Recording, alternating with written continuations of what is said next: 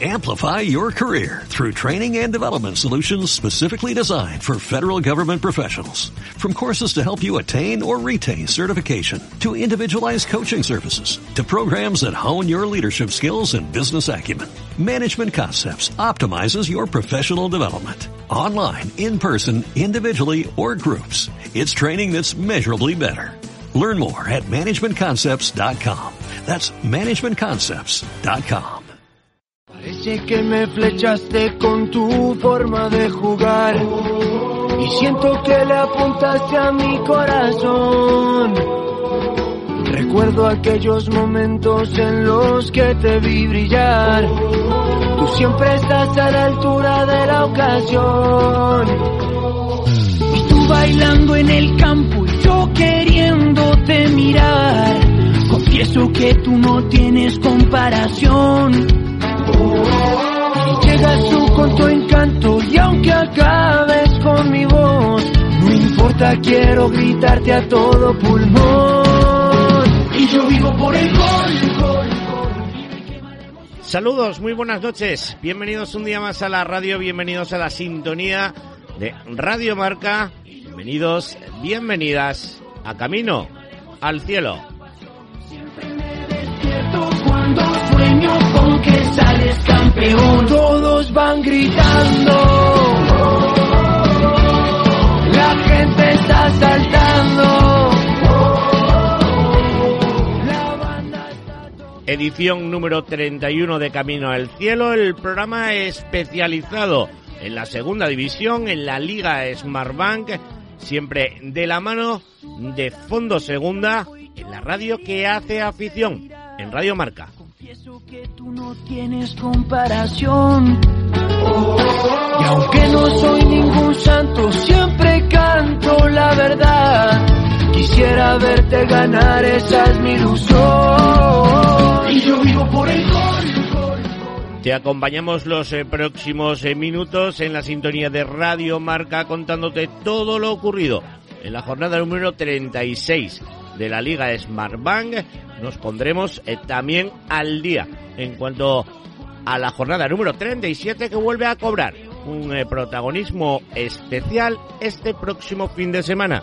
Con permiso de la final de la Copa del Rey, no hay primera división, nos centramos de lleno en la Liga Smartbank. Que del estadio al cielo se escuche esta canción. Campeones. Pero antes repasaremos los resultados ya definitivos, los detalles más interesantes de la jornada número 36 y también tendremos protagonista esta noche en Camino al Cielo. Viajaremos a Cartagena. Allí nos espera Julián Javier del Mas, futbolista lateral derecho del Cartagena. Será nuestro protagonista esta noche en Camino al Cielo. Y por supuesto en la última hora del programa la taberna de plata con nuestros expertos para rematar los temas más recientes correspondientes a esta jornada número 36 y el repaso y el análisis de la jornada número 37 de la clasificación de los playoffs del ascenso directo del descenso. También nos despediremos de un equipo que nos deja esta temporada tras 12 jugando en la Liga Smartbank se va el Alcorcón. Mora ya está tocando. Que del estadio al cielo se escuche esta canción. Que se escuche esta canción.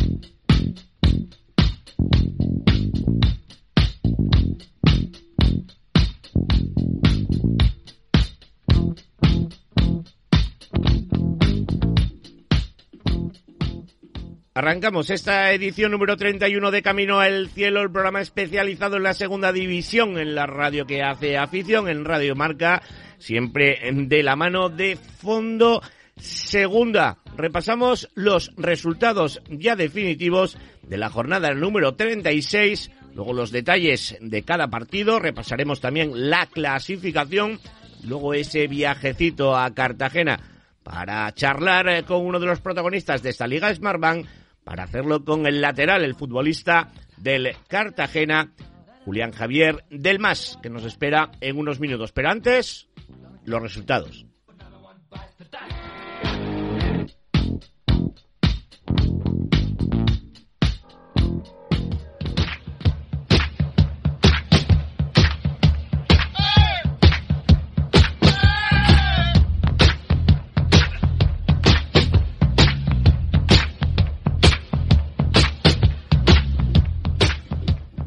Resultados definitivos de la jornada número 36 que arrancaba el pasado viernes 15 de abril y terminaba este pasado lunes 18 de abril. Estos han sido los resultados. Eibar 2, Unión Deportiva Las Palmas 2, Amorebieta 1, Mirandés 0, Leganés 0, Málaga 3, Real Valladolid 2, Almería 2, Real Sporting de Gijón 0, Oviedo 1, Cartagena 3, Alcorcón 1, Ponferradina 3, Luego 1, Burgos 2, Ibiza 1, Huesca 1, Zaragoza 1, Tenerife 3, Fuenlabrada 1 y disputado el pasado lunes, Girona 2, Real Sociedad B 0.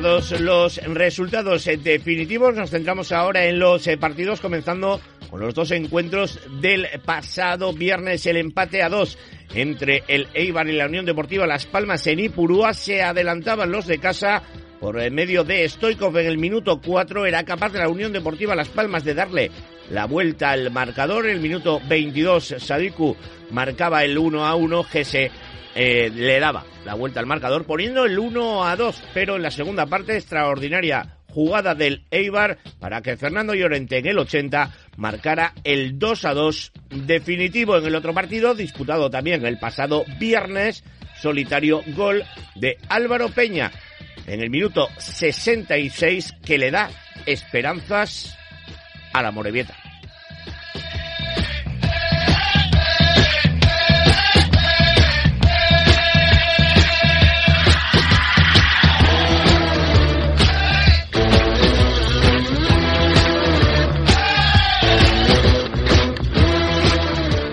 A los eh, partidos del sábado. Desde las 4 eh, de la tarde se jugaba en Butarque el Leganés Málaga. No hubo más que un color, sobre todo en la segunda parte. Vadillo, Antoñín y Seco Gasama marcaban el 0 a 3 definitivo para el Málaga.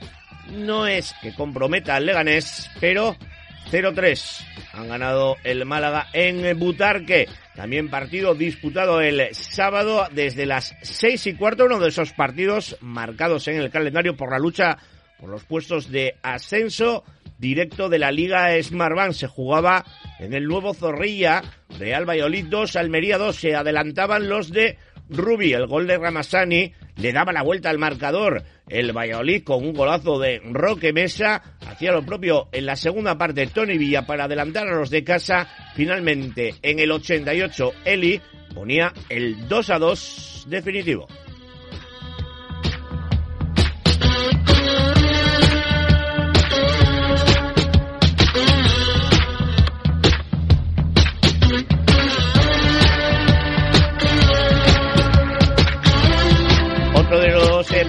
Marcado en rojo en el calendario del que hablamos la semana pasada, ese derby de los tres que se jugaban en esta jornada número 36. El derby asturiano se lo llevó el Oviedo con un tanto en propia meta de Juan Berrocal en el minuto 78.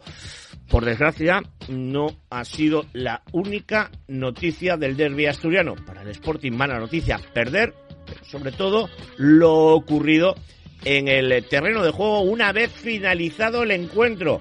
Cristian Rivera y Berto expulsados por eh, agresiones a femeninas al portero del Real Oviedo en el Estadio El Molinón, Enrique Castro Guini.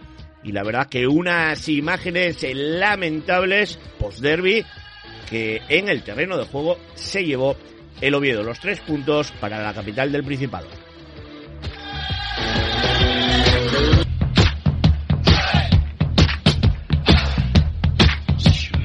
Otro partido disputado también el pasado sábado, cerrando ya la noche del sábado, pues es el partido que definitivamente y matemáticamente da con el Alcorcón en primera red.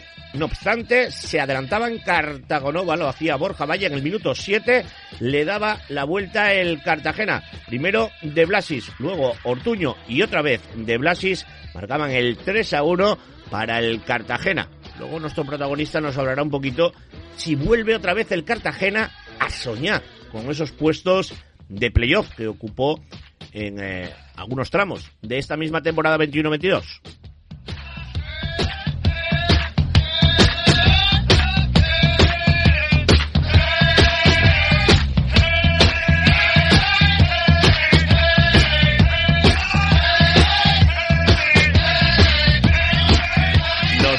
Con otro derby, el derby de los Ancares, que se disputó el pasado domingo, desde las 2 de la tarde entre Ponferradina y Lugo. No dio lugar a la esperanza para Lugo, ya que la Ponferradina en el minuto 13 se adelantaba en el marcador con el gol de Duespiau. En la segunda parte, Naranjo y Dani Ojeda ponían el 3 a 0, maquilló el resultado Sebas en el 89 para poner el 3 a 1 definitivo en ese derby de los Ancares. Y en el plantío cerquita de Ponferrada, ganaba el Burgos 2 a 1. Primero, Juanma García se adelantaba en la segunda parte, Cristian Herrera ponía la igualada para los de Paco Gémez. Finalmente, Guillermo marcaba el 2 a 1 definitivo. Los puntos se quedaron en Burgos.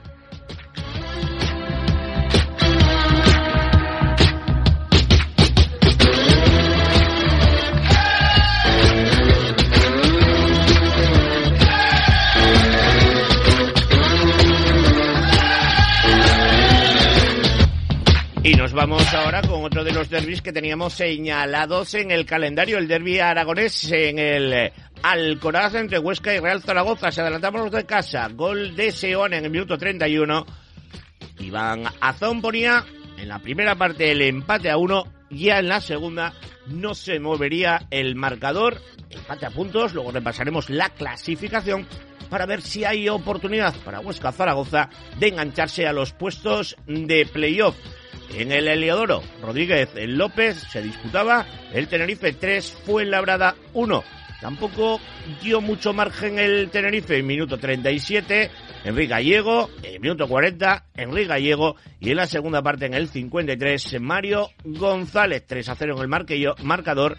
Pedro León ponía el, en el minuto 64 el 3 a 1. Ya no se movería hasta el final del partido. Más partidos del, en el partido ya del lunes, en el que el Girona le ganó 2-0 a la Real Sociedad B. Cristian Estuani y Bustos marcaban el 2 0 definitivo para el Girona y ese eh, partido lo que hace es que el Amorebieta haya adelantado a la Real Sociedad B en la tabla de clasificación. Ahora repasamos precisamente esa clasificación y esas posibilidades de los diferentes equipos para asaltar los puestos de ascenso directo, los puestos de playoff o evitar, en este caso, el descenso. Ya no, para el Alcorcón.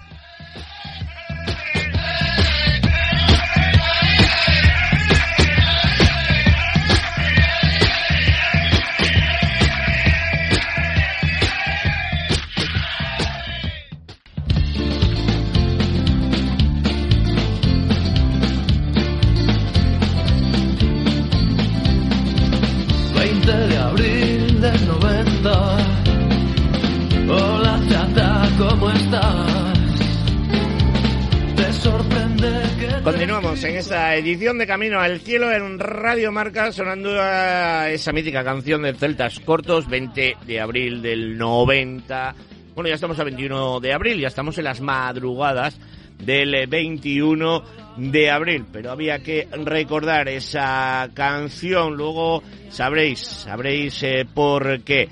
Repasamos ahora la clasificación, cómo queda tras 36 jornadas disputadas. Vamos con ello.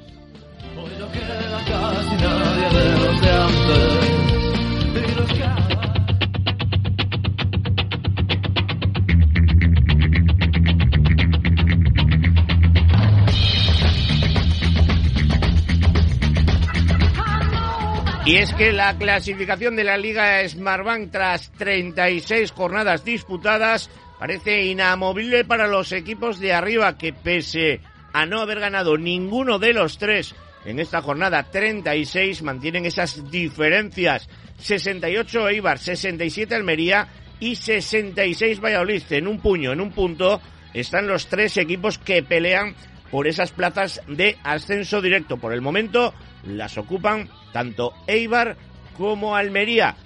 ¿De qué le ha venido bien al Tenerife los empates? Bueno, pues para recortar distancias, porque son cuartos los de Ramis, con 62 puntos a 4 del Valladolid y a 5 del Almería. ¿Estarán a tiempo los tinerfeños? Todo es posible. Todavía quedan unas cuantas jornadas. A un puntito se coloca también el Girona, se mantiene el Girona a un punto. Quinto clasificado. El Oviedo, tras su victoria, deja claro que pelea en serio y duro por la sexta plaza de que da acceso a los eh, playoffs de ascenso. 57 puntos para los de Cuco. Ciganda convirtiéndose en uno de los mejores equipos, si no el mejor ya, de estas últimas jornadas. Cuatro victorias consecutivas para el Oviedo. Por detrás, Las Palmas, tras el empate ante el Eibar, se coloca séptimo con 54 puntos.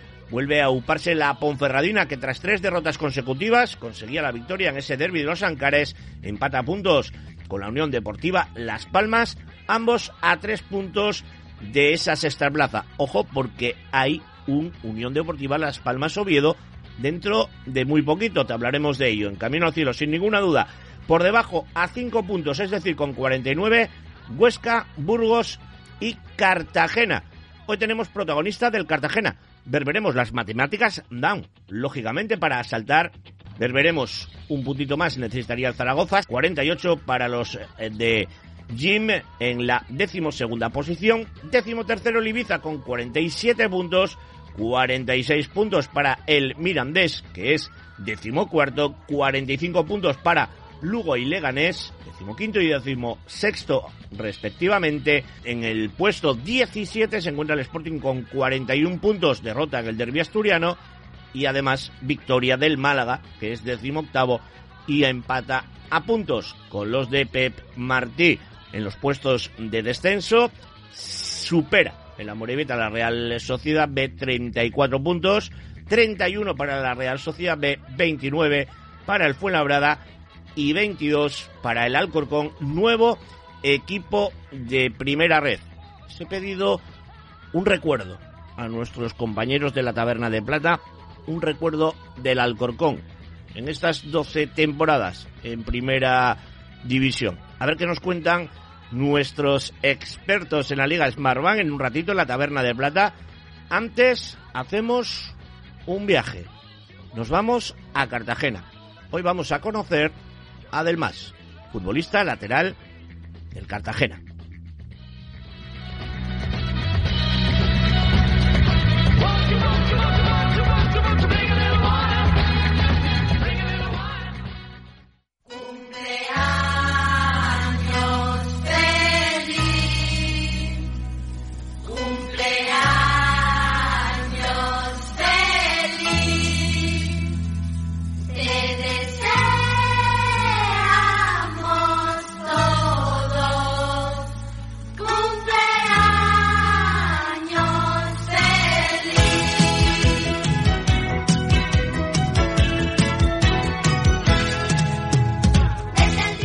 Continuamos esta noche en Camino al Cielo y repasando un poquito la historia de este programa en su cuarta temporada. No recuerdo yo, tendría que corregirme Jaime Mateos, si no encontramos que nos haya coincidido un cumpleañero entre nuestras entrevistas cada semana.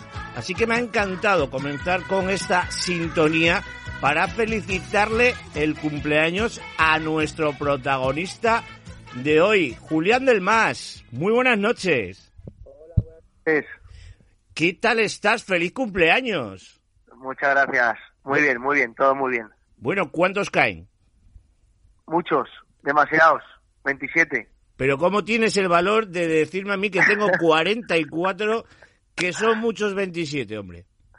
Muchos, muchos, me hago mayor, me hago mayor ya. Bueno, hombre, ¿qué tal estás? Lo primero. Bien, todo bien, contento.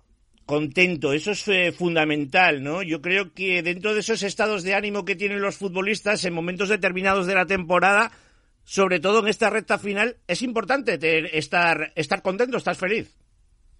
Sí, la verdad es que es, un momento que, pues hay que estar contentos, hay que estar felices, porque bueno, viene esa recta final, hay que darlo todo para, para acabar lo mejor posible la temporada.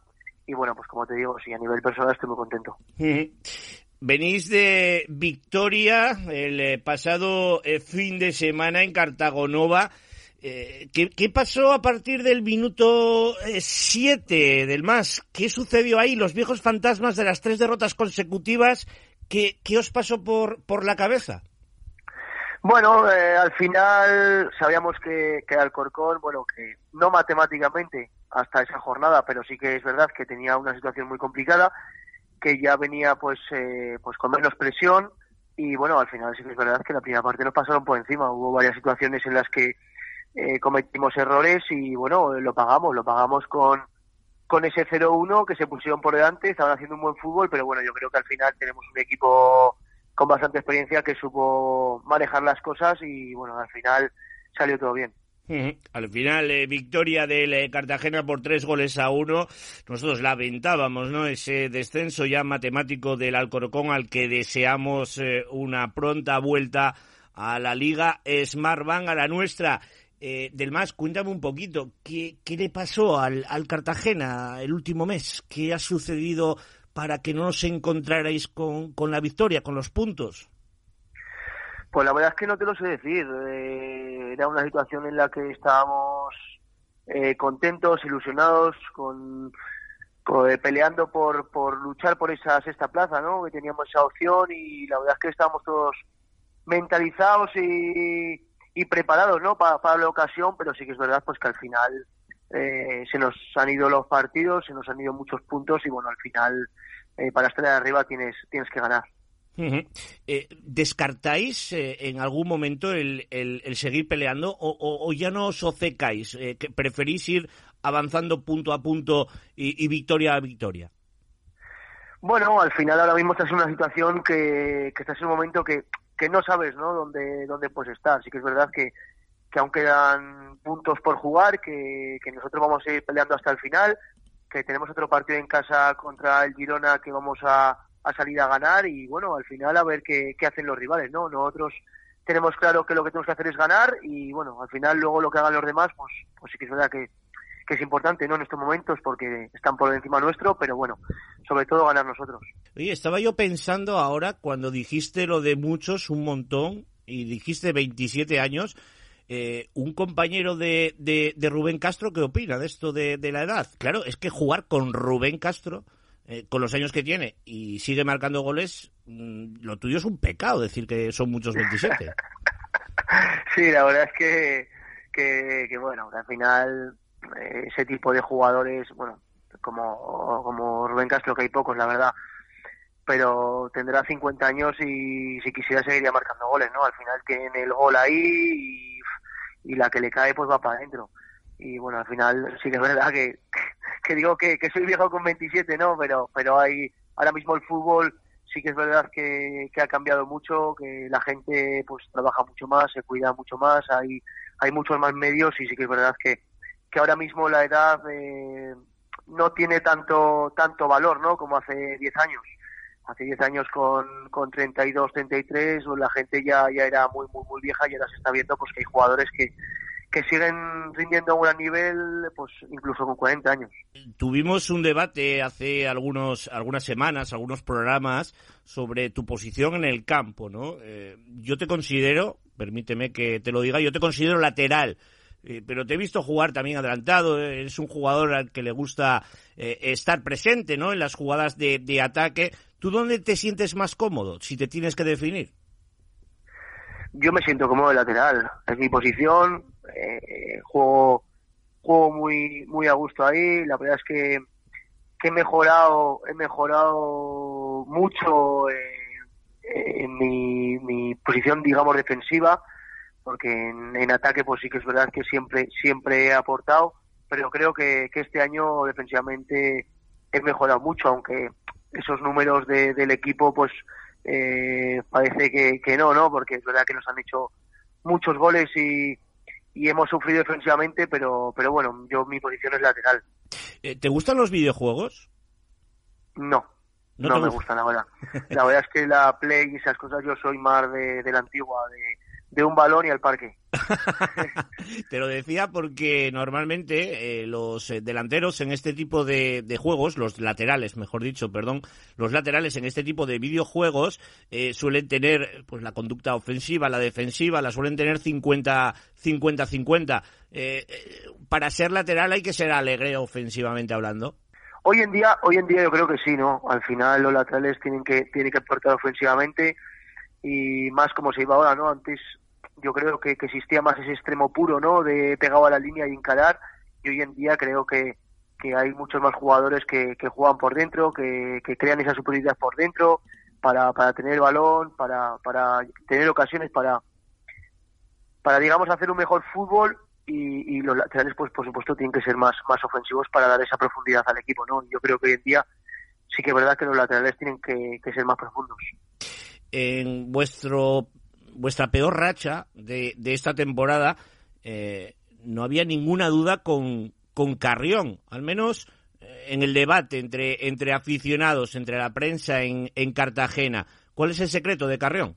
Bueno, al final eso que dices de la prensa, eh, nosotros no, no debemos de entrar ¿no? En, ese tipo de aspectos. Nosotros siempre hemos estado con el Mister en todo momento. Creo que no ha acabado el año, pero que estamos haciendo un gran año al final, pues eh, la gente, pues es normal, ¿no? Se, como nosotros, se ilusiona, eh, eh, ve, ve, a su equipo como hemos jugado en casa, que la verdad es que eh, yo creo que hemos pasado en casa, sobre todo porque si hubiéramos estado un poquito mejor fuera de casa, seríamos un equipo de playoff, pero sí que es verdad que en casa hemos pasado por encima a todos los equipos con un gran juego, la, la gente está con nosotros y el mister, pues por supuesto que, que ha hecho y está haciendo un gran trabajo. ¿Qué os dice la gente por, por la calle? Eh, ¿Veis eh, que hay cierta complacencia con mantener la categoría? ¿Crees que para la gente, para la afición del Cartagena, ya es suficiente que el Cartagena esté una temporada más en segunda división o os pide un último esfuerzo?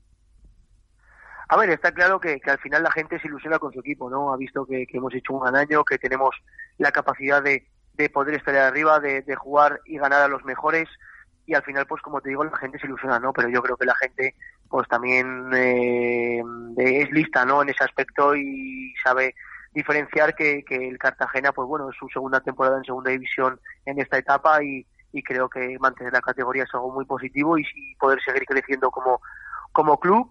Y, y, bueno, al final, pues es como te digo, ¿no? Es normal que la gente se ilusione y que siga ilusionada y bueno, ya te digo, a mí cuando me paran por, por la calle siempre siempre pues te animan ¿no? a seguir a, a, a ver si tenemos esa esa opción ¿no? de, de, de, poder estar lo más arriba posible y a ver si, si suena la flauta y podemos meternos en playoff. Cuando un eh, Maño y cuando un ex del Zaragoza gana en la Romareda con otro equipo, ¿qué se siente? Bueno, al final eh, esto es fútbol y estás en, en, otro equipo y tienes que defender los colores a, a, muerte, ¿no? Al final sí que es verdad que yo soy zaragocista de siempre, aunque aunque últimamente me, hayan puesto un poco a caldo, ¿no? Por, por eso que dijeron de que había celebrado el, gol, que para mí no lo celebré, pero pero bueno, al final esos sentimientos siguen estando ahí, sí que es verdad que, que ganar en la Romareda es algo es algo muy bonito y ya te digo pues pues bueno yo a defender mis colores siempre deseo que que gane el Zaragoza, excepto cuando juegue contra mí. Pero bueno, ya te digo que le deseo lo mejor y, jugar en la Romareda siempre será especial. Eh, porque supongo que le echas un, un, reojillo al resto de la, de la Liga Smartbank, ¿no? Cuando no tenéis eh, partido, ¿disfrutas viendo, viendo fútbol, viendo rivales? A ver, si te digo la verdad, este año estoy viendo partidos, pero yo hasta ahora no había visto ni, ni, ni vamos, nada. O sea, te digo nada, es nada. No, no veía, no veía mucho fútbol, pero sí que es verdad que este año, pues bueno, ya ya estoy dándole un poco más, ¿no? Al final, pues mira, ahora tengo aquí el, el Betis Elche y estoy viendo y este año estoy viendo más fútbol, pero la verdad es que nunca he sido de, ver mucho. ¿Vas a ver la final de Copa del Rey? Hombre, sí, a ver. No soy de ver mucho fútbol, pero tampoco tampoco es eso. Eh, no veía no veía digamos todos los partidos, ¿no? De la Liga de Malván, pero pero muchos partidos sí que sí que veo y sobre todo en Zaragoza y bueno, y al final pues pues esos partidos que son atractivos de ver, ¿no? ¿Con quién más? ¿Con quién voy cuándo? En la final de Copa, ¿con Betis o con Valencia? Yo voy con, con el Betis. Ajá. Eh, ¿Amigos allí, quizás, compañeros? Si, si, no digo que voy con el Betis, vamos, me mata mi primo, que es bético hasta la médula. ah, bueno, pues oye, ya que hablamos un poquito de, de otros equipos, eh, ¿cómo le va a mi amigo Alberto Gallarga? Pues muy bien, la verdad. La verdad es que que está, está contento. Eh, sí que es verdad que no tiene todos los minutos que desearía, pero bueno, tengo una gran relación con él y, y aquí la verdad es que está, está muy a gusto. Muy bien, pues le das eh, recuerdos de su paisano, le dices de parte de Loren Castro que recuerdos de, de un asturiano para otro para otro asturiano. Eh, oye, fin de semana que tenéis partido, como bien has dicho, frente frente al, al Girona, que, que queréis seguir en esta temporada eh, en conseguir la mejor posición para el Cartagena, que vuestro objetivo, entiendo, a principio de temporada ya está cumplido y ahora toca soñar del más. Sí, está claro que al fin eh, todos hubiéramos firmado eh, a principio de temporada estar a estas alturas con los puntos que estamos, ¿no? Sí que es verdad que te queda un mal sabor de boca por estas últimas derrotas que, han hecho que te separes del playoff, pero como te digo, pues bueno, el objetivo está cumplido y a partir de ahí, pues bueno, seguiremos trabajando, seguiremos luchando hasta el final y, las opciones que tengamos las pelearemos. Después de 36 jornadas eh, para Del Más, ¿la clasificación de la Liga de Smartbank es justa? Lo pongo entre comillas, aunque no se pueda ver, esto es radio, pero es justa. ¿Pone a cada uno su sitio?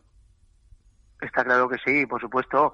Al final, esas primeras jornadas cuando empieza la liga, pues bueno, hay equipos que, que, que les puede costar más, que les puede costar menos, pero al final eh, a cada uno lo pone en su lugar y, yo creo que cuando acabe la liga, pues cada uno va a estar en el sitio que se merezca. Pues Julián Javier del MAS, ha sido un eh, placer conocerte, charlar un ratito del Cartagena, de fútbol con, contigo, que te deseamos todo lo mejor, que cumplas muchísimos más y que no me vuelvas a decir eso de que son muchos 27, un compañero de Rubén Castro, ¿eh? un placer, muchas gracias. Un abrazo, amigo, suerte. Que vaya bien, gracias, hasta luego.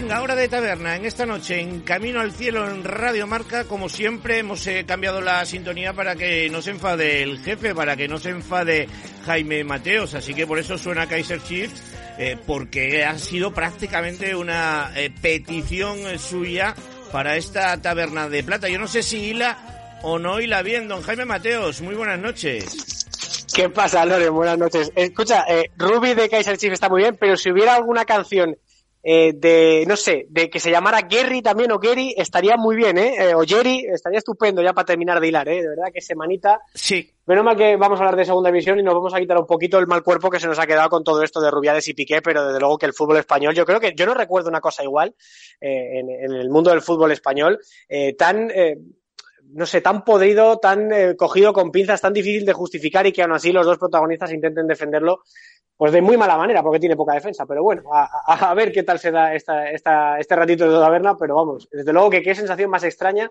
con el fútbol español.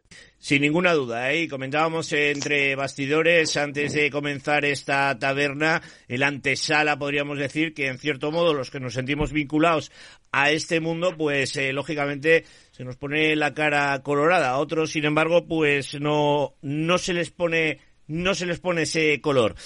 Don Mario Jiménez, muy buenas noches. Muy buenas noches, Loren.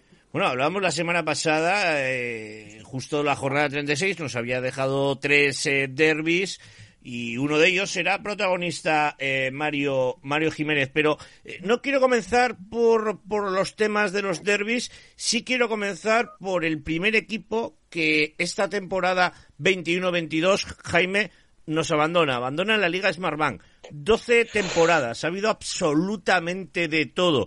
Eh, ¿Qué recuerdo te que deja el Alcorcón? Fíjate que ahora ya pasa a ser el Lugo el equipo que más temporadas lleva de forma consecutiva en segunda. Pues hombre, para mí mucha pena porque a nivel personal, a nivel laboral, por supuesto, porque es un gustazo trabajar con la gente de comunicación de allí, con Fidel Castrejón, con todo el equipo de, de prensa de, del Alcor, los Open Media Day que han hecho alguna vez para entrevistar a sus protas en una jornada de puertas abiertas, partidos allí que he visto eh, un montonazo de ellos cubriéndolo con la radio, yendo a grabar con Fondo Segunda no sé, se me vienen muchas, muchas cosas a la cabeza de los últimos años, aquel playoff en el que intentó optar al ascenso, la etapa Bordalás, la etapa de Anquela, incluso antes de segunda división, ¿no? Cuando eliminan al Madrid de la Copa del Rey, eh, cuando suben, no sé, son muchos recuerdos, son muchos años, eh, que de verdad me, recuerdo aquella temporada en la que empezaron líderes y que hicieron una primera vuelta espectacular y se terminaron por caer, ¿no? Bueno, ¿qué hubiera sido de ese equipo si hubieran logrado conquistar al Parralo en el banquillo haber mantenido un poco la línea de haber subido a primera división, que lo han tenido tan cerca otros años y sin embargo pues da mucha pena cómo al final pues, el equipo se ha terminado yendo. No, no por esperado creo que duele menos, pero yo creo que también hay que empezar a exigir responsabilidades a los eh, principales culpables, como es el caso de Emilio Vega, y sobre todo hay una cosa que quiero pedir desde ya, que es la afición que no, que no abandone el Alcorcón, que siempre se ha dicho que es un equipo que no tiene una masa social muy potente, pues yo creo que ahora más que nunca es cuando la afición amarilla, la afición alfarera tiene que demostrar la fidelidad a esos colores y no dejarlo porque un añito en primera red no, no, no tiene por qué estar mal y puede ser hasta bonito, pero hay que animar al equipo y sacarlo de ahí cuanto antes, ¿eh? porque no es su sitio, porque su sitio es la segunda división y que desde ya estoy deseando que vuelva porque tener un equipo como el Alcorcón en la Comunidad de Madrid, al que puedes ir a, cubrir partidos y trabajar con ellos, es, no tiene precio, ¿eh? de verdad que lo digo, que ojalá vuelvan pronto. Sin ninguna duda, sin ninguna duda. Ese llamamiento a la afición eh, que ahora más que nunca no abandone al conjunto alfarero. Mario Jiménez, eh, tú oyes eh, Alcorcón, ¿y qué es lo primero que se te viene a la, a la cabeza? Bueno, muchas cosas. Al final es un poco lo que ha dicho Jaime. Eh, aquel playoff que jugó, eh, tantos futbolistas que ha, que ha, enseñado en la categoría, que, que ha potenciado, eh, como el caso reciente de, del, del, año pasado de, de por ejemplo, sin ir más lejos, o, o, cuando, cuando lideró la clasificación, que hasta, hasta mitad de temporada pues iba líder y, y fue hace, no fue hace muchos años. La verdad es que, eh, lo que lo que decía Jaime también, si ese equipo hubiera eh, llegado a, a jugar, eh, a llegar a, al ascenso directo, pues, pues habría, otro gallo habría cantado y, y, al final son muchas cosas. Es el equipo que más años llevaba en segunda, como, como habéis comentado, y, y la verdad que es, es, uno de los, tanto equipo como, como estadio histórico de la categoría y lógicamente pues da, da pena que un club así eh, acabe yéndose por, por, eh, por, la puerta de atrás un poco. Y sobre todo, Mario, eh, sí. más que el, la, las cosas deportivas, que al final, oye, es ley de fútbol y, y los resultados mandan y, y, las clasificaciones te ponen en tu sitio, a mí lo que me da mucha pena del Alcor es que se haya perdido un poquito pues eh, los valores, ¿no? Que siempre han caracterizado a este club. La forma en la que se marcha Anquela, eh, sí. cómo traen a Romero y cómo terminan por tratarlo, lo presentan prácticamente pues ahí medio solo, de no sé, yo tengo la sensación de que el Alcorcón ha hecho muchas cosas mal más allá de los despachos y de los terrenos de juego, que es a nivel de identidad, a nivel de trato humano, a nivel de, de lo que al final cuenta, ¿no? El trato personal. Eh, ahí también se han, eh, se han dejado ir y creo que esa es la principal, yo creo que la principal causa, eh, porque una cosa te puede llevar a la otra, lo institucional, lo institucional siempre pasa factura. Y yo creo que el Alcor tiene que empezar a recuperar eso, ser un club de barrio, ser un club de humildes, ser un club de, de gente, de buena gente y que tanta cantidad de buenas personas que hay allí vuelvan a tomar el mando y conviertan al Alcorcón en eso, en un club simpático que, trata bien a todos sus trabajadores y que todos los que pasan por allí guarden un bonito recuerdo de su estancia. Mm. Eh, hay una cosa muy curiosa, ahora que has mencionado a Anquela, eh, fíjate, ¿no? En, en, Camino al Cielo, ¿no? Eh, que, nos especializamos en esa liga Smartbank y siempre hemos hablado de trituradora de entrenadores. No conozco yo un entrenador que haya tenido tanta unanimidad en este programa para no, su no destitución, ¿no? En el caso de, de Anquela, ¿no? Eh, alguno ha tenido más o menos apoyo, pero tan unánime como el de Anquela en su momento, ¿no? Por lo que significaba para el para el Alcorcón, ¿no? Con lo cual también ese recuerdo para para Anquela, para para Kini, para David Rodríguez, a mí se me vienen a la mente estos dos nombres como máximos goleadores de, del Alcorcón, ¿no? Eh, uno de ellos eh, sigue en activo, otro es comentarista precisamente de la liga de la liga Smartbank, así que una pronta vuelta al Alcorcón. Vamos a la parte alta de la tabla. Eh, yo no sé si Jaime es de ponerle precio a las cosas. Cuando digo de ponerle precio, lo digo de darle valor. Eh, ¿Cuál sería para ti el precio de la sexta posición que parece ser la que está, ah, por decirlo de alguna manera, más en, eh, debate? aún así, el Oviedo es firme en esa sexta plaza. Eh, pero escúchame una cosa, pregúntale a la gente del Oviedo cuánto vale esa plaza de playoff, eh, esa sexta plaza. Vamos, eh, oro, oro molido, o sea, oro molido, porque em, para el Oviedo es la oportunidad de volver a donde nunca tendría que haber salido. Al final, la, como decía antes, lo institucional siempre pasa factura y al Oviedo se lo llevaron por delante por una gestión eh, institucional, económica, social lamentable y después de 20 años pues ahí están, ¿no? Eh, peleando por volver a primera división. Por lo tanto, esa sexta plaza para el Oviedo es oro, pero para Las Palmas que ha tenido un año un poquito irregular, ¿no? Que, que lo ha pasado mal, que tuvo que cargarse a Pepe Mel. Eh, mm, bueno, ha tenido un año convulso para Las Palmas salir de, de, ese, de ese hoyo llamado Liga Smartbank, pues también es fundamental. Y qué contar, por ejemplo, para, para la Ponfe, que, que lleva muchos años haciéndolo bien y que puede ser una de las, una oportunidad de, esas que a veces no vuelven a, a, ocurrir, ¿no? Y luego pregúntale, pues eso, al Zaragoza, al Huesca, a todos estos equipos que se supone que están eh, preparados y hechos para pelear por subir y que otro año más van a pasar por el, eh, van a naufragar en el mar de la tranquilidad, en el mar de la, de la zona templada, eh, por no haber hecho las cosas bien, ¿no? O sea, que fíjate lo que puede valer una sexta plaza, que a veces no se le da el valor que tiene, pero para algunos equipos, sobre todo para los que no lo tienen, vale muchísimo, pero para los que por fin la han conseguido después de muchos años, como el Real Oviedo, vale todavía más. Eh, Clarísimo, clarísimo, porque Mario, hablábamos precisamente la, la semana pasada con ese derbi aragonés entre Huesca y Real Zaragoza, hablábamos de que el que perdiese, pues perdía también la oportunidad de engancharse en el tren de arriba. El empate, insatisfacción para los dos conjuntos. Sí, al final, sí, al final es lo que comentábamos si alguno quería, quería enchufarse, quería meterse en ese, en ese hipotético tren, que ya eh, prácticamente lo tenía muy complicado, pero si quería agarrarse a esas opciones tenía que ganar, ninguno de ellos lo hizo, así que ya yo creo que, hay que dejarlos por descartados y yo creo que, hay que centrarse en los tres equipos que ha dicho Jaime, tanto Oviedo como Las Palmas como Ponferradina, que son los tres equipos que están ahí. La Ponfe yo la verdad es que eh, con, con, este bajón que estaba teniendo las últimas semanas, yo prácticamente yo lo, daba por descartado, pero después de, la goleada del otro día ante el Lugo, pues la verdad es que hay que, hay que meterlo lógicamente porque por puntos está, está muy cerca, pero, pero la verdad es que Oviedo y, Las Palmas tal y como están, que llevan un mes muy muy eh, muy muy potente en cuanto a en cuanto a sensaciones en cuanto a resultados también. Eh, siendo dos de los equipos más que mejor, mejor en forma están de la categoría pues eh, la verdad que es complicado que, ninguno de los dos se meta, pero bueno, la Ponce,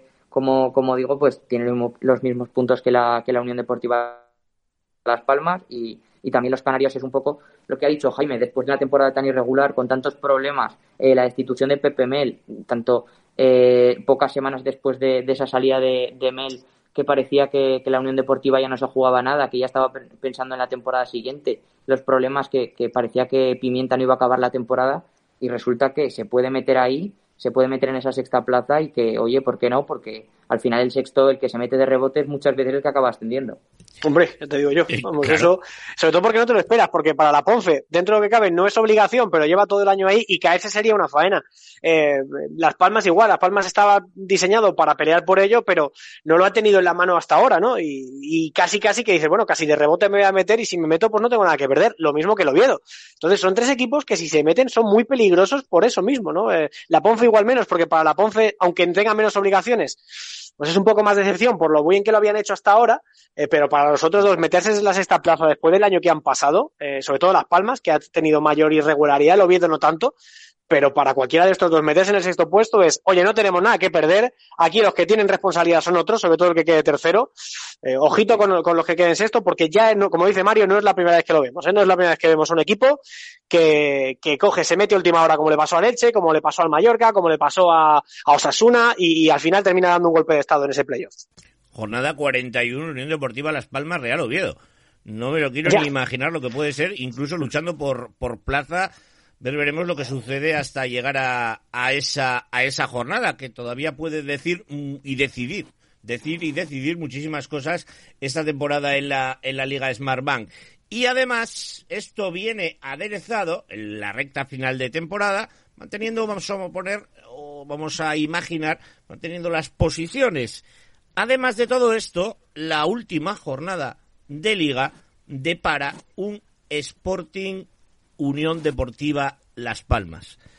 ¿A qué me refiero con esto? ¿Va a haber lucha por el playoff? En absoluto. Para el Sporting, sí, para Unión Deportiva Las Palmas, pero me estoy refiriendo a otro de los derbis, a lo ocurrido este pasado sábado en el Estadio Molinón Enrique Castroquini. No durante el encuentro, encuentro que gana el Oviedo con ese gol en propia de Juan Berrocal en un derby eh, igualado en cuanto a ocasiones. Quizás el Oviedo se mantuvo más fiel a su estilo o lo que viene haciendo el equipo de Cuco Ciganda a lo largo de toda esta temporada. Pero lo ocurrido, sobre todo, Jaime, al finalizar el encuentro. Jugadores hacia uno de las esquinas del Estadio Molinón Enrique Castroquini. Femenías se queda en otra eh, zona del campo, en concreto la zona norte. Al acabar, al pitar el árbitro del partido, Femenías se dirige a la grada, eh, salta, cierra los eh, puños y de repente empiezan a aparecer varios jugadores de, del Sporting. Borja el primero le reclama, uh, recriminándole quizás su actitud, pero además aparece Berrocal, se lo lleva por delante literalmente y ahí empiezan a aparecer jugadores y empiezan a soltar pies y manos. Las piernas de Berto no impactan, las manos de Rivera se impactan y se monta un lío tremendo desde la afición del Sporting, en la que yo me incluyo en este caso, todos hemos dicho que ha sido una actitud lamentable y una imagen que da vergüenza. ¿Cuál es tu adjetivo, Jaime? Pues sí, la verdad es que, mira, de todo esto me reconforta una cosa, que es ver esa unanimidad en una afición que es de las mejores ya no de España, sino del mundo entero. 117 años de historia de un club centenario, de un club histórico, de un club que nunca ha abandonado el fútbol profesional, para llegar a este nivel de decrepitud. Es decir, que se produzca eh, los altercados que se producen, que al final no le han salido ni tan mal a, Cristian Rivera ni a, ni a, Berto, porque la sanción al final ha sido dos partidos, cosa que yo no entiendo. Pero bueno, en, cualquier caso, eh, que Femenías se pueda exceder en la celebración. Acabas de ganar un derby, no entiendo muy bien a qué se refieren con excederse en la celebración. Que vayas tú a un compañero de profesión y le calces un mamporro en toda la cara porque está celebrando en tu estadio donde no han podido ir sus aficionados una victoria que le da la vida de cara al playoff y tú vayas a recriminarle que celebre esa victoria y le calces un galletón, es de ser muy mal compañero. Pero sobre todo de no tener ni puñetera idea de dónde estás, no tener ni puñetera idea de lo que es el Sporting, no tener ni puñetera idea de lo que es mareo, siendo tú además un militante de, esa escuela. O sea, que es que los que están allí involucrados en la refriega son gente mayoritariamente de la cantera. Que eso no se enseña en, el, en la escuela de mareo. Eso no se enseña en el Sporting. Y luego sales al día siguiente a dar una disculpa, que poco más o menos parece un copy-paste de un trabajo de universidad que has hecho con tu coleguita y habéis cambiado cuatro letras para que no parezca que está copiado. Y luego sale el Sporting y emite un comunicado igual en las mismas circunstancias de nos disculpamos, pero hubo provocación, nos disculpamos, pero hay que saber ganar. Pues para eso, no os disculpéis porque al final lo que estáis haciendo es manchar la imagen de un club que está por encima de todos vosotros. Al margen de esto, ni Joan Femenías ha recibido una disculpa, ni el Real ha, ha, recibido una disculpa. Por lo tanto, aparte de perder, de tener la posición más lamentable de toda tu historia y manchar el escudo con una actitud de camorrista, al día siguiente no tienes ni siquiera la poca vergüenza de disculparte como es debido. Pues señores, el Real Sporting ha llegado a este nivel de decrepitud que no se merece ni el equipo, ni la escuela de mareo, ni la afición, ni el estadio, nada, porque es un equipo que está muy por encima de todos los que ahora mismo están llevándolo adelante. Pues Mario, yo no sé qué tenías pensado eh, decir, eh, contarnos sobre lo ocurrido en el post-derby asturiano. Digo post-derby porque el árbitro había pitado el eh, final del partido y todo esto ocurre pues con ese partido ya, ya terminado. antes de que me contestes, Mario, sí, las sanciones son dos partidos, dos partidos a Rivera, dos partidos a Berto, uno a Ioni, que no estaba en la convocatoria, estaba con ropa de calle, eh, como otros eh, jugadores del Sporting no convocados y algunos del Oviedo, y dos partidos también al segundo entrenador del Sporting y al entrenador de porteros del Oviedo, por quejas reiteradas al colegiado. Es decir, en la misma medida, dos tobas que protestarle al árbitro. Así han sido las sanciones de competición, que luego se verá lo que determina antiviolencia, que entiendo que entraría y la sanción podría ser algo mayor, tardará un poquito, un poquito más. Mario, ¿qué te parecieron a ti las imágenes desde fuera?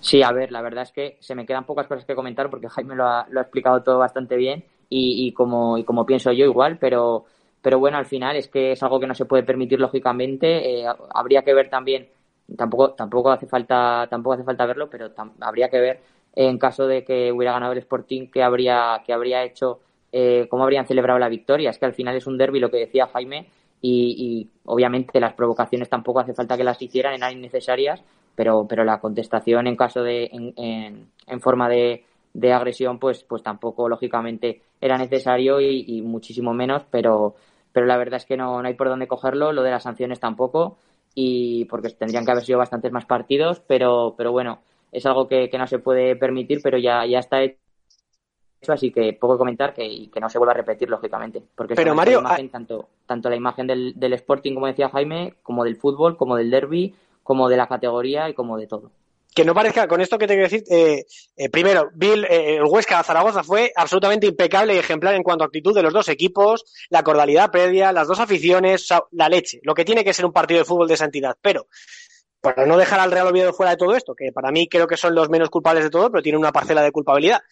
El Real Oviedo y el Real Sporting hace unos años eh, rompen relaciones. Joder, tan difícil es, no sé, sembrar un entente, para empezar otra vez a llevarse bien, para que puedan llevarse, eh, darse entradas, para que el equipo que gane en el estadio del rival pueda celebrarlo con su gente y no haya que empezar a pensar en provocaciones.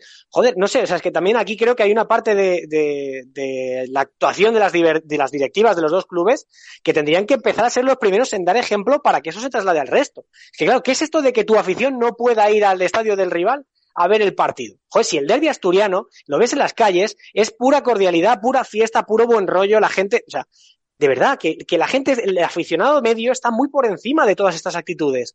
Joder, vamos a intentar darle un poquito de normalidad y de cordialidad al asunto, que es fútbol.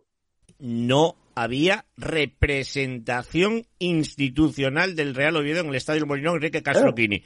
Cuerpo técnico y jugadores. Eh, más allá entiendo que, gabinetes de prensa, etcétera, pero representación institucional no había, porque como bien dices, Jaime, las relaciones están rotas desde hace algunos años y no tiene pinta. Precisamente se rompieron en un partido en el que ambas directivas hicieron una fotografía en el Estadio Molino Enrique Castroquini y, y bueno, con, con esa cordialidad que, a la que tú hacías referencia. Es más, te diría más, porque me siento parte, ¿no? Hay una eh, actuación del Real Oviedo el año en el que fallece Enrique Castroquini.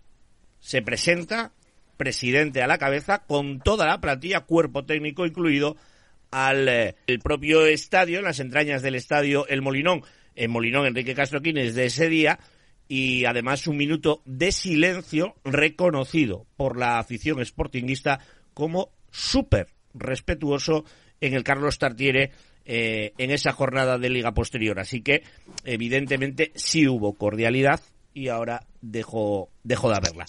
Fíjate, Loren, perdona, eh, eh, mira que, las imágenes que hemos visto esta semana de Anfield eh, tributándole un sentido homenaje a Cristiano Ronaldo siendo jugador del equipo rival, del máximo rival histórico, eh, por haber fallecido su, su recién nacido hijo. Eh, no sé, o sea, tan difícil es llegar a eso. el, fútbol inglés está muy por encima del español en ese tipo de historias, pero que se tenga que morir alguien para esto, como dices tú de Kini, que haya que morirse para, para empezar a, hacer las cosas con cierta naturalidad y cordialidad, yo no lo entiendo. La cultura inglesa, la cultura de fútbol inglés, está muy por encima de la española hace años, muchos años. Sí, sí, sí, totalmente. Es así, esa es la, la realidad. Bueno, me quedan muy pocos eh, minutos. Eh, no es o no forma parte de Camino al Cielo por aquello de no ser Liga de Smartbank, que tiene todo su protagonismo este fin de semana al no haber primera división, a excepción de un partido aplazado, pero hay una final de la Copa del Rey y yo os pediría que me diráis eh, vuestro favorito o al menos con quién vais en esta final. Se lo preguntábamos a Delmas hace unos minutos, nos decía que el Betis, porque su primo es del Betis y que si no, pues tiene bronca con, su primo. Eh, Jaime, ¿tú con quién vas el, eh, el sábado? Bueno, mira, yo tengo camisetas de los dos equipos para empezar. Me gustan mucho los dos, y pero tengo que decir que soy un poquito más del Betis. Además que yo de pequeño, cuando empecé a aficionarme al fútbol, aquel famoso, ¿os acordáis? Bueno, Mario igual era muy joven y, no lo ha llegado a pillar, pero el famoso eh, PC Fútbol, en el que salía Michael Robinson en la portada, mi primer equipo era el Betis. Siempre me cogía el Betis aquel de Alexis Trujillo, de Finidi, de Alfonso, eh, bueno, pues un histórico, ¿no? Entonces, desde entonces yo siempre tengo un poquito de simpatía al Betis y me gustaría, ¿no? Porque además eh, no tengo muchos amigos en tanto en Valencia como en el Betis, pero hay uno con el que tengo eh, cierta relación, como es Borja Iglesias, al que con el que hablo muy de vez en cuando y al que le deseo que le vaya todo lo bien que pueda en la vida. Así que yo por él, por el Betis, por, y por el fútbol que hacen, que también es súper divertido, yo voy con los sevillanos este fin de semana. Bueno, pues eh, 2-0 gana el Betis en nuestra quiniela particular. Eh, Mario, ¿con quién más? Yo la verdad es que no voy a poner el gol del honor porque yo también voy un poquito con el Betis. Eh, es verdad que, que, son dos equipos en general que, me caen bastante bien. El Valencia y el Zaragoza siempre han tenido muy buena relación, las aficiones están muy unidas y, es verdad, pero, pero este, en este caso, tanto por, tanto eh, por la última temporada de Joaquín, que creo que se merece irse por la puerta grande un poco, un poco más incluso de toda la trayectoria que ha tenido, como por también Borja Iglesias, porque al final es un, jugador que ha dejado muy buen recuerdo en sus clubes anteriores y, me gustaría que, celebrara, celebrara un título y porque, y porque el Betis, tanto la temporada que ha hecho como, eh, como que, sigue manteniéndose tanto en Liga como en Copa y, en Europa League se fue eh, por la puerta grande realmente porque, porque al final eh, eh, dio, dio todo hasta el final, pues creo que eh, no se puede celebrar, no se puede campeonar la temporada de una manera eh, mejor que, celebrando esta copa que, lo merece, que lo merece incluso también lógicamente el Valencia después de estos años que está sufriendo con la directiva, pero, pero bueno, yo en este caso voy un poquito más con los sevillanos. Bueno, pues eh, no se puede celebrar de mejor manera esta, este final de la Taberna de Plata en esta edición de Camino al Cielo en Radio Marca. Yo os agradezco muchísimo vuestro tiempo. Don Mario Jiménez, como siempre, un placer, un abrazo muy grande. Muchas gracias, Loren, un placer. Y don eh, Jaime Mateos, que aquí tienes eh, tu sitio a buen recaudo. Sí, sí, te digo lo mismo, tu escaño está bien conservadito la semana que viene, como siempre te digo, nos volvemos a intercambiar los roles, si te parece, porque lo estás haciendo tan bien que me dan ganas de cogerme un par de semanitas más de asueto, ¿eh? Oye, podemos hacerlo en plan dúo, que se lleva mucho esto, ¿eh? Oye, sí, eso, mira, eso tenemos que probar, ¿eh? Alguna vez antes de que acabe el año lo tenemos que probar, ¿eh? Dos hombres y un destino, camino al cielo. Gracias, Jaime Mateos. Un abrazo. Abrazo grande, chao, chao. No os mováis porque le hemos pedido a Eduard París, que tiene esa sensibilidad especial por el Alcorcón que en esta despedida de la Taberna de Plata contamos con, con un audio de Eduard París como despedida de esta taberna. No te muevas.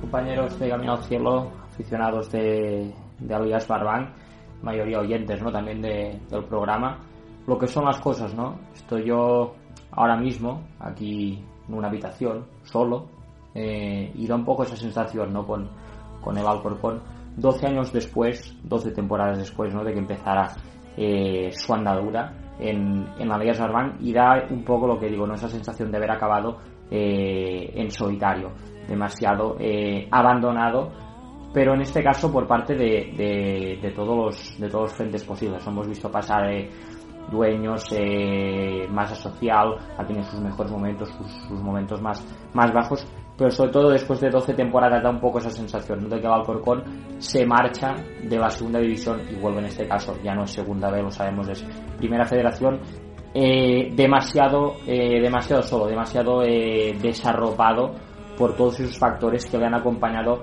como bien sabemos, a ser el equipo que más temporadas consecutivas eh, había logrado estar o mantenerse en este caso en la, en la categoría de plata. Yo creo que lo del Alcorconazo eh, queda ya muy lejos, obviamente es irrepetible y siempre se va a recordar, pero al final eh, demostró ser que fue solo la, la semilla, ¿no? Porque al fin y al cabo el ascenso frente, frente a Lontiñén, frente a Lonteniente para, para los que nos seguís, eh, fue solo principio porque se ascendió al final de, aquella misma temporada. Todo lo que ha venido después para, para el Alcorcón al final nunca ha dejado de, ser un sueño. Es decir, vamos de, la primera andadura del equipo alfarero en el fútbol profesional. Me refiero con esto a, a la segunda división. Momentos de, todo tipo. Recordemos unas primeras temporadas en el equipo incluso coqueteó con, con el ascenso a, primera división de la mano de, de, Anquela, estuvo Bordalás, eh, estuvo Muñiz. Multitud de, entrenadores que han dejado su, su huella en, en, Santo Domingo y siempre con, con la misma palabra en, en, la boca cuando les ha tocado eh, salir del club. Y es familia, es decir, Alcorcón eh, ha sido y será siempre, independientemente de la categoría en la que juegue, eh, una familia. Y una familia en los momentos malos es cuando más saca a reducir su, su potencial.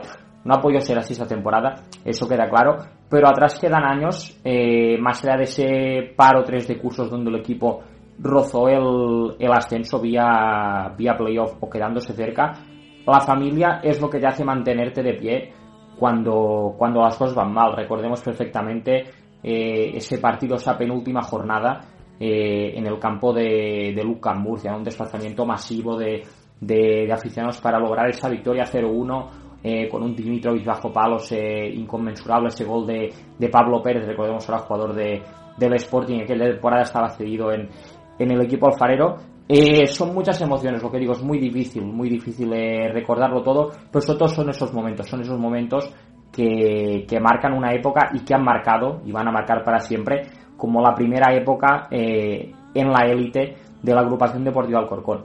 Yo siempre suelo decir, el tiempo tarde o temprano, a corto, medio o largo plazo, siempre acaba poniendo a, cada uno en su sitio, o en este caso en el sitio que, merece. Yo no sé, no me atrevo a decir todavía si, si el Alcorcón año que viene va a ser un candidato para volver a, segunda división, pero bueno, sea como sea, creo que se ha ganado el derecho y sobre todo tiene la experiencia más que, más que probada y más que de sobra para conseguirlo más pronto que tarde, porque lo que digo, el Alcorcón es y será siempre eh, una familia, en este caso la familia de Santo Domingo y la familia de todos y cada uno de los alfareros que nos estáis escuchando hoy en este programa a modo de despedida del primero de los cuatro equipos que esta temporada desciende de la Liga Smartbank a la primera federación.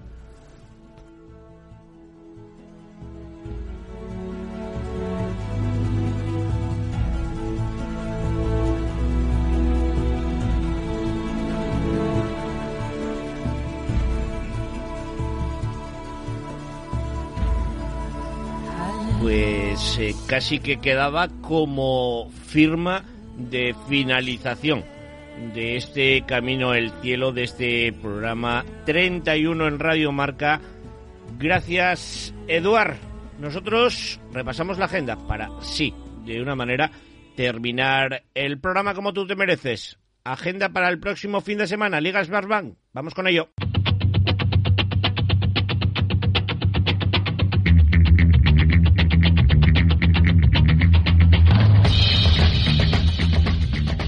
Jornada 37 de la Liga Smartbank que arranca el próximo viernes 22 de abril a las 9 de la noche desde el Heliodoro Rodríguez López, Tenerife.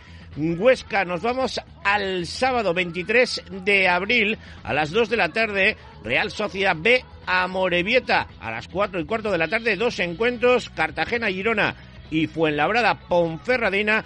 A las 6 y media de la tarde, desde la Rosaleda, Málaga Eibar. Ya el domingo 24 de abril a las 2 de la tarde, Alcorcón Oviedo, 6, 16, 15, o lo que es lo mismo, 4 y cuarto de la tarde, Ibiza Unión Deportiva Las Palmas y Mirandés Valladolid. A las seis y media del domingo, Lugo Leganés y Real Zaragoza Burgos. Cierra la jornada número 37, el partido el próximo lunes 25 de abril a las 9 de la noche, Almería Real Sporting de Gijón. Nos vamos.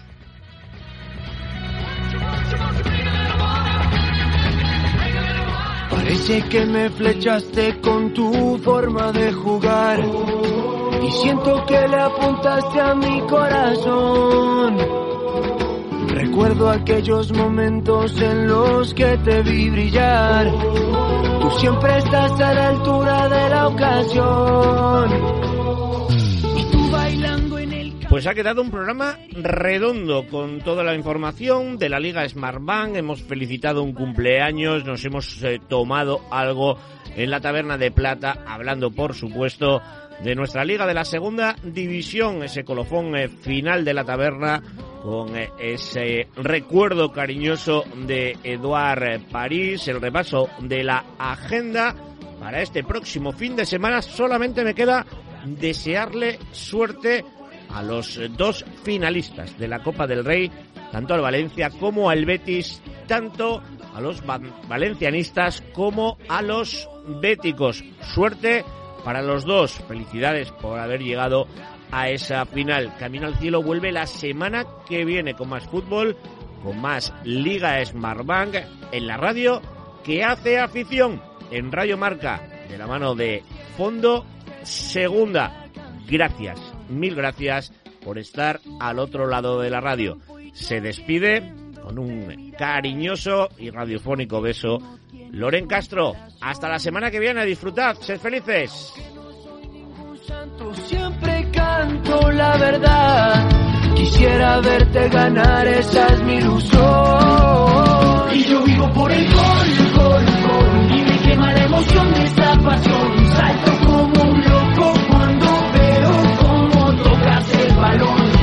vivo por el gol, gol, gol y me quema la emoción de esta pasión. Siempre me despierto cuando sueño con que sales campeón. Todos van gritando,